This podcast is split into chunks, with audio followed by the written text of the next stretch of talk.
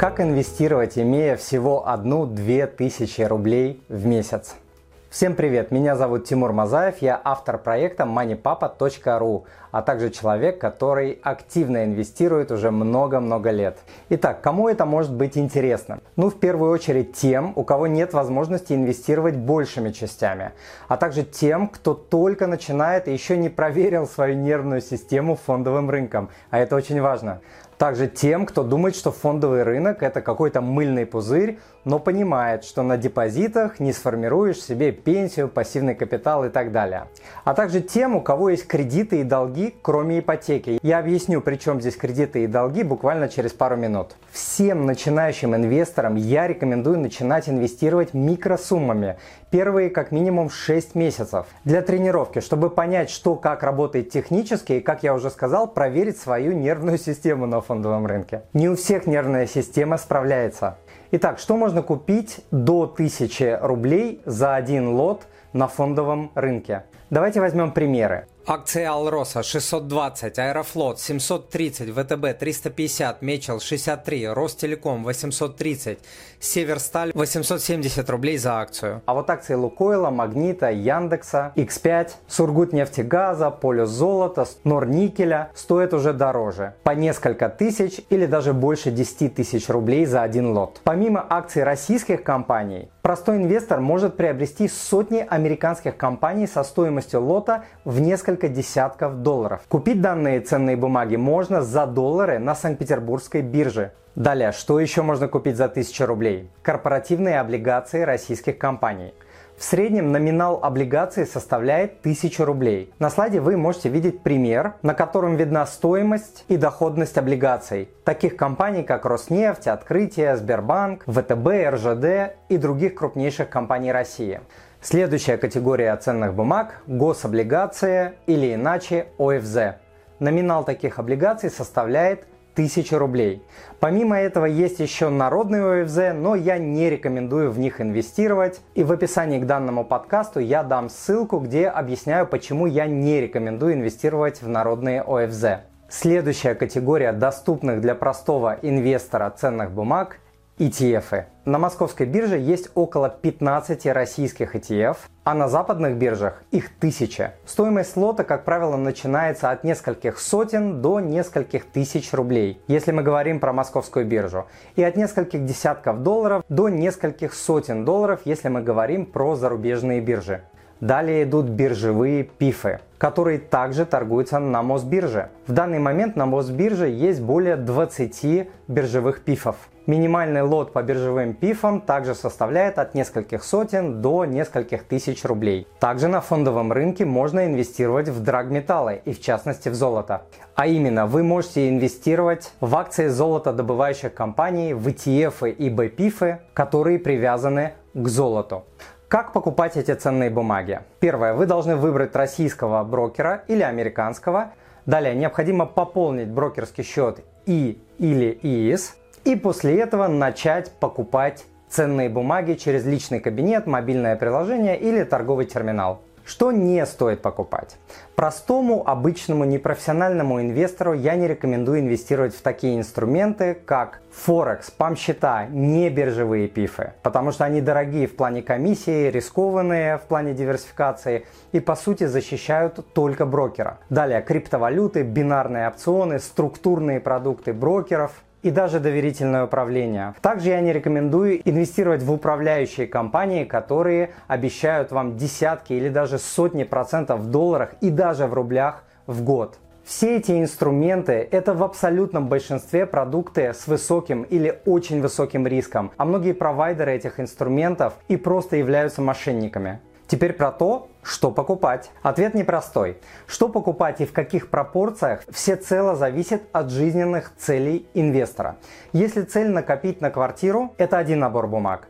Если цель обеспечить себя пассивным доходом на пенсии, это совершенно другой набор бумаг. Но давайте несколько общих моментов. Я не рекомендую инвестировать, пока ускоренно не погасите все кредиты и долги кроме ипотеки. Почему кроме ипотеки? Потому что ипотека, как правило, это очень большой и длительный по времени кредит. Если ждать, пока ты погасишь ипотеку, может полжизни пройти. Что же касается остальных кредитов, ускоренный возврат кредитов будет вашей лучшей и самой доходной инвестицией. Следующая рекомендация. В вашем портфеле должны быть облигации.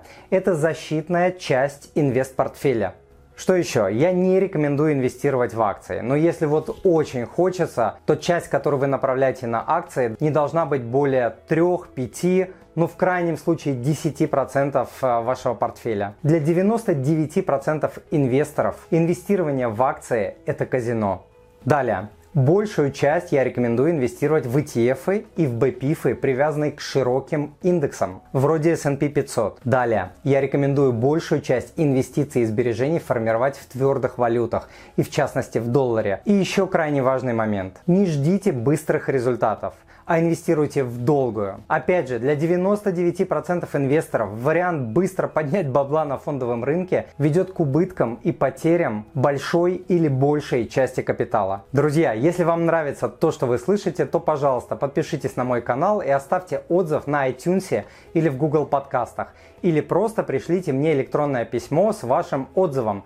Я читаю все отзывы лично. Заранее большое спасибо. И смотрите полную версию сегодняшнего подкаста по ссылке в описании пройдя по которой вы сможете скачать мини-гид по ETF и много другой полезной информации для начинающего инвестора. А мы продолжим. На какие результаты можно рассчитывать? Вот индекс московской биржи, выраженный в рублях. Среднегодовая доходность российского рынка акций без учета дивидендной доходности находится на уровне 15-17%. Повторюсь, это без учета дивидендов. Дивидендная доходность российских компаний в данный момент составляет около 6-7%. Но это рублевая доходность.